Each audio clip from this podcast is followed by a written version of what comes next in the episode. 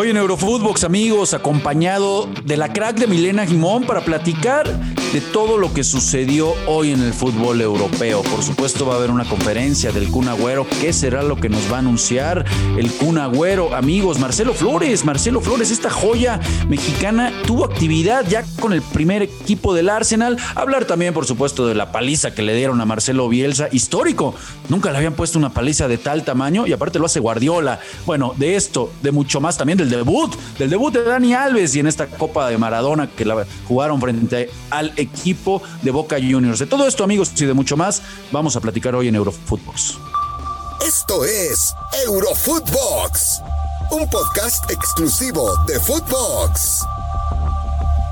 Hola banda, ¿cómo estamos? Qué placer saludarlos, volvernos a encontrar en un episodio más de Eurofootbox. Hoy acompañado de la crack de Milena. ¿Cómo estás, Mile? Qué placer que nos acompañes en Eurofootbox. Hola, Rafa. ¿Cómo estás? De crack a crack, entonces sería, ¿no? Porque la verdad es un gusto estar contigo en esta edición. Además, después de lo que fue el sorteo, más allá de que no pudimos hablar el día de ayer, de lo que fue ese bochornoso sorteo de UEFA, pero bueno, mucho de qué hablar a lo largo de esta semana y a lo largo de este trimestre, diría yo, hasta que se jueguen los partidos. Oye, qué bueno que tocas eso, porque antes de entrarle a, lo que tenemos pendiente el día de hoy, porque hubo juegos, le metieron una paliza al, conjunto de, de, Bielsa, la mayor goleada en su historia, rápido, porque abriste con ese temita, ¿qué te pareció el, bochorno? Se, se, les cayó el sistema, como, como lo entenderíamos por acá, por México, que en algún momento pasó, que se cayó el sistema y, y todo volvió a contar ahora le echan la culpa al software. Por favor, platícame de eso, por favor, Mile. ¿Qué piensas? La verdad que yo creo que es un error humano que se lo adjudican a la tecnología como para salir del paso, pero es un error gravísimo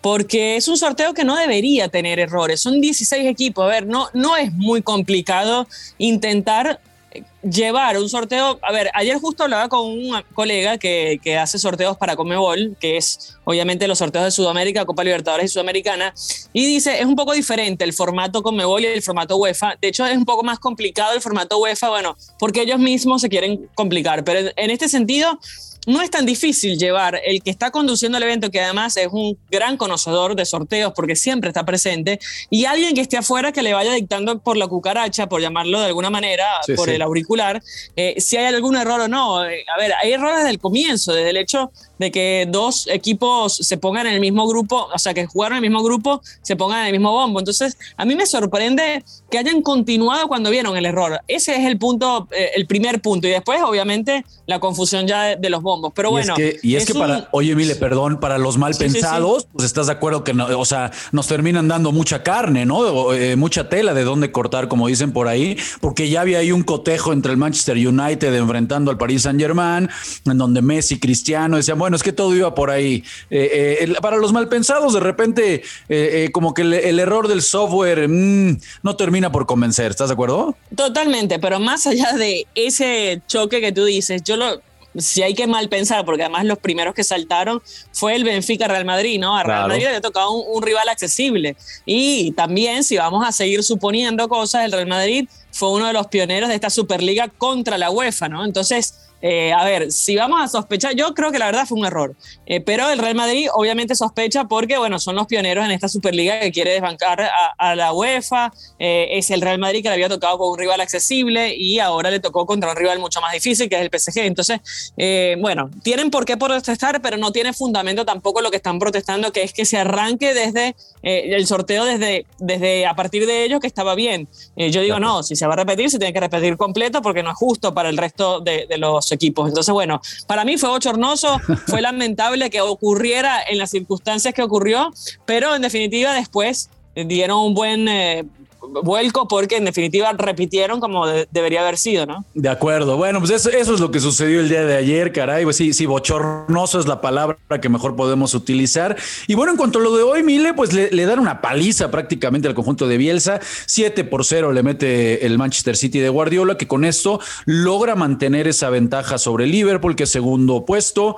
Eh, la verdad que camina eh, perfecto el conjunto de, eh, de Pep Guardiola. Hoy alinea prácticamente a su equipo estelar no se guarda absolutamente nada Y bueno, después de que el torneo anterior nos habían regalado, no sé si recordarás, Mile, un grandísimo partido entre estos dos equipos, en donde alabamos precisamente la escuela bielcista, en donde se marcaron muchísimos goles. Fue de lo más atractivo que vimos el torneo anterior en la Premier. Bueno, hoy prácticamente podríamos hablar que ni las manos metieron. ¿Será que la, la magia del mago Bielsa, como algunos lo quieren catalogar, se le está terminando?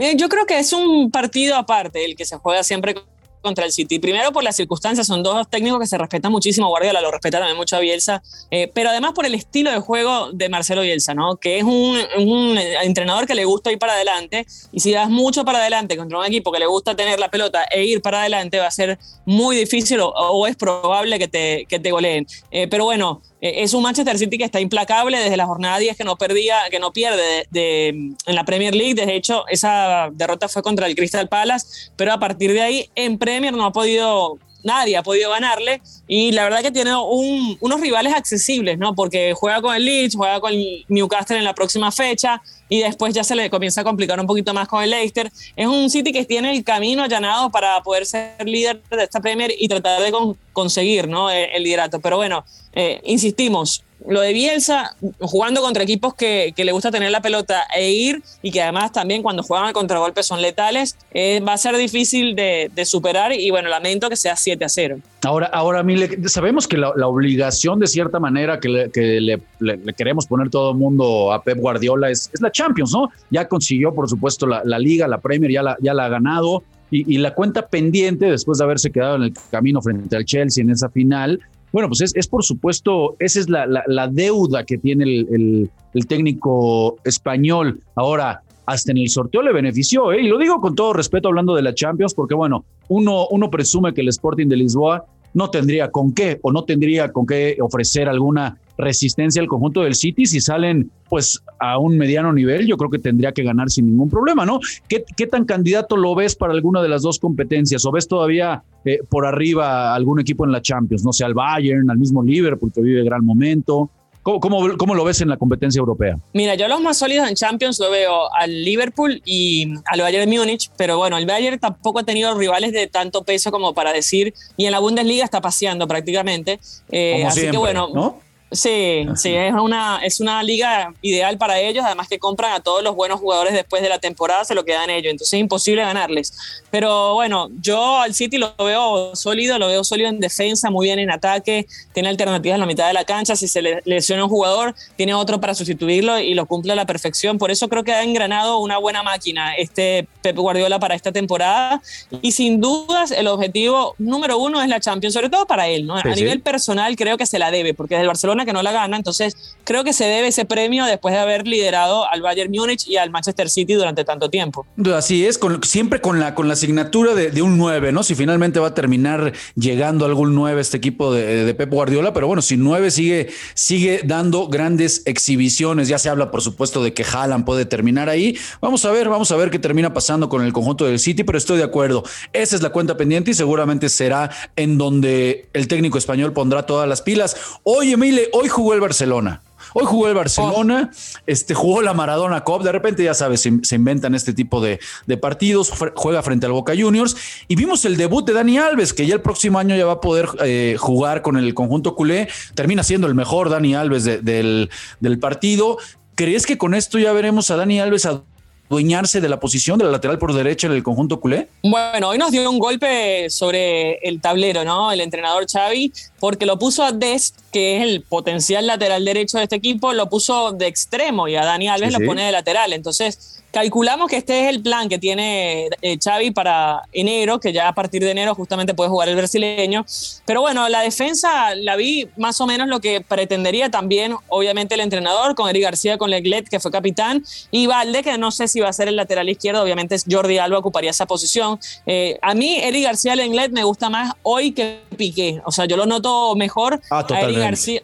Sí, es más rápido. Pero bueno, fue un equipo alternativo con muchos jóvenes, eh, con Coutinho, por, suerte, por cierto, de titular, que le está dando algunos minutos Xavi, pero bueno, con Jutla, jugadores que no había visto como Yusuf Demir. Bueno, Demir ha tenido algunos minutos, Álvaro Sanz, otro juvenil prácticamente, frente a un Boca que fue con el equipo de lujo, ¿no? Porque además es una oportunidad para ellos de ser una vitrina, el fútbol europeo, y además conseguir este triunfo frente a un equipo grande en España como el Barcelona es muy importante para Boca. Por cierto, golazo, golazo por parte de Jude LeBlanc, comparto contigo. Y también el empate de, Ceballos, ¿no? Como define con la cara externa, es un, es un, buen gol. La verdad que termina siendo un partido agradable. De repente, insisto, no se entiende para qué se juegan estos partidos. Y bueno, los penales, que, que, ya no tiene, no tiene tanta relevancia, digamos de alguna manera, termina perdiéndolo el conjunto culé. Pero en el sorteo, eh, eh, mi querida Mile, que también fue ayer en la Europa League, preguntarte, ¿lo ves como favorito? Porque le tocó un hueso duro de roer, ¿eh? le tocó el Napoli. Sí, sí, o sea, si había un equipo que no le podía tocar el Napoli, ¿no? Eh, yo creo que es, igual eh, en la actualidad el Napoli también viene de capa caída, viene de perder algunos partidos en, el calcio, perdió el liderato en la tabla. igual, no, no creería que sería un equipo que le vaya a pasar por encima al Barcelona, pero es un rival muy duro para los octavos de final de, de, esta competencia. Así que bueno, va a ser difícil para Xavi, que tiene que hacer mejorar mucho, sobre todo en defensa, porque una de las, eh, en ataque tiene jugadores para, y va a incorporar a Ansu Fati, a, bueno, Dembélé cuando se termine eh, ya está jugando, pero bueno, es dos partidos sí, tres no porque se lesiona. Eh, entonces, bueno, vamos a, a Dembélé le tendrían que hacer un contrato por minuto jugado. No, no. Y, pensar que Laporta dijo que es mejor que Mbappé. O sea, esas son cosas que uno no puede entender que un director de un equipo, obviamente porque lo tiene adentro por ahí, lo está buscando subirle la bolsa para tratar de venderlo, pero no, no puedo entender cómo piensa eh, que es mejor que Mbappé. Si Mbappé te juega todos los partidos. En todos lados venden humo, de eso nos damos cuenta, mi querida Mile. No, no dejarían de ser directivos si no venden humo, ¿no? Oye, hablando de goles para el conjunto del Barcelona, pues mañana, mañana el que habían contratado como, eh, no, no puedo decirlo como solución, porque bueno, realmente lo del Kun Agüero había llegado y todos lo sabemos eh, por un, no quiero decir capricho, pero bueno, para tratar de tener a Messi contento, que al final se termina yendo el astro argentino. Caray, pues no le, no le sobraba, ¿eh? La verdad es que no le sobraba el, el con, con, lo que, con la poca eh, efectividad que tiene de cara al arco este conjunto eh, español. Pues la verdad que no le sobraba el Kun Agüero y tristemente sabemos que tuvo una afección cardíaca, una arritmia, se tuvo que hacer varios estudios y bueno, pues habla, se habla de que mañana dará una conferencia de prensa. ¿Qué será lo que nos va a anunciar el Kun Agüero? Bueno, yo me temo por malas noticias en el sentido de que probablemente no lo veamos más jugar al fútbol, pero bueno, bienvenida sea su salud y que esté bien personalmente. Creo que ha cumplido con una carrera exitosísima. El goleador del Manchester City histórico eh, ha pasado por muchos títulos y, y la verdad con la selección argentina quizás es la deuda que tenía pendiente, pero consigue esa Copa América más que todo condicional, ¿no? Al lado de sus compañeros. Y bueno, me alegro por, por la carrera del Cuno. Mañana seguramente vamos a tener noticias de, de, lo que va a ocurrir con su futuro, pero sea cual sea su decisión, lo más importante es que esté bien y que, eh, que esté feliz, ¿no? Y creemos que va a ser así. Totalmente de acuerdo. Lo más importante es que esté sano. La verdad es que le ha dado mucho al fútbol. Esa es una realidad y el fútbol también le ha dado mucho. Y llega en algún momento en el que, bueno, podemos decir que ya era el ocaso de su carrera, ¿no? Ya estaba sobre el final, no era ni siquiera su mejor momento. Por supuesto que siempre se va a lamentar un tema de salud, pero vamos a estar muy pendientes, vamos a estar muy pendientes de lo que suceda con esa rueda de prensa por parte del Kun y lo vamos a platicar como siempre aquí en Eurofootbox. Ya para terminar, Mile, pues hoy, eh, la nota la da Marcelo Flores, ¿no? Este chico mexicano, este jovencito que ya tuvo su primer llamado a la selección mayor de Estados de México, perdón, con el Tata Martino, eh, brilla hoy en el entrenamiento ahí con el Arsenal, ya lo vemos en el primer equipo. Eh, ¿Crees que tenga en algún momento una posibilidad, eh, le ves chance con la competencia que hay ahí en el Arsenal para que pueda convencer a Mikel Arteta de que posiblemente le dé algunos minutos? Mira, eh, Arteta está en un momento complicado, sobre todo con este tema de indisciplina de Obemayón que le sacó la capitanía, así que no me extrañaría que comience a darle oportunidad a chicos, a chicos jóvenes. No esperaría, a ver, que pase mucho tiempo para darle algunos minutos a estos jugadores que seguramente dan la talla y que van a poder ocupar el puesto que necesita Arteta, que además es un gran eh, conocedor de, las canteras, ¿no? Le gusta mucho hurgar en, en, la juventud de los clubes y bueno, bienvenido sea esta joven promesa del fútbol mexicano que ya adoptó, ¿no? La, no adoptaba la nacionalidad, digo, adoptó la nacionalidad mexicana porque nació en Canadá, ¿no? Sí, sí, es, es correcto. Todavía tiene, tendría la posibilidad de, de jugar para Canadá, eh, pero bueno, vamos, vamos a ver por quién se termina decantando. Ahí, ahí seguramente la, la decisión del padre, ¿no? Es la que va a terminar eh, pesando, pero bueno, vamos a ver qué termina sucediendo, amiga. Muchísimas muchísimas gracias por acompañarnos. Ya el productor nos, nos bajó la cortina, nos dice que nos tenemos que despedir, pero como siempre es un placer que nos acompañes aquí en Eurofootbox. Para mí es un lujo también estar contigo y obviamente con todos los que nos escuchan del otro lado. Así que bueno, atentos a las novedades porque evidentemente en este mes hay muchas noticias, sobre todo que se abre el mercado de pases. Así es, pues estaremos muy pendientes de todo lo que suceda y a todos ustedes, banda, que como siempre de lunes a viernes nos escuchan aquí en su podcast favorito de todo lo que sucede en Europa, les mandamos un fuerte abrazo, les recordamos que nos sigan en nuestras cuentas personales y por supuesto háganos saber en arroba footbox todos sus comentarios, todo lo que quieran que platiquemos, aquí serán escuchados, banda. Les mandamos un fuerte abrazo. Esto fue Eurofootbox, un podcast exclusivo de Footbox.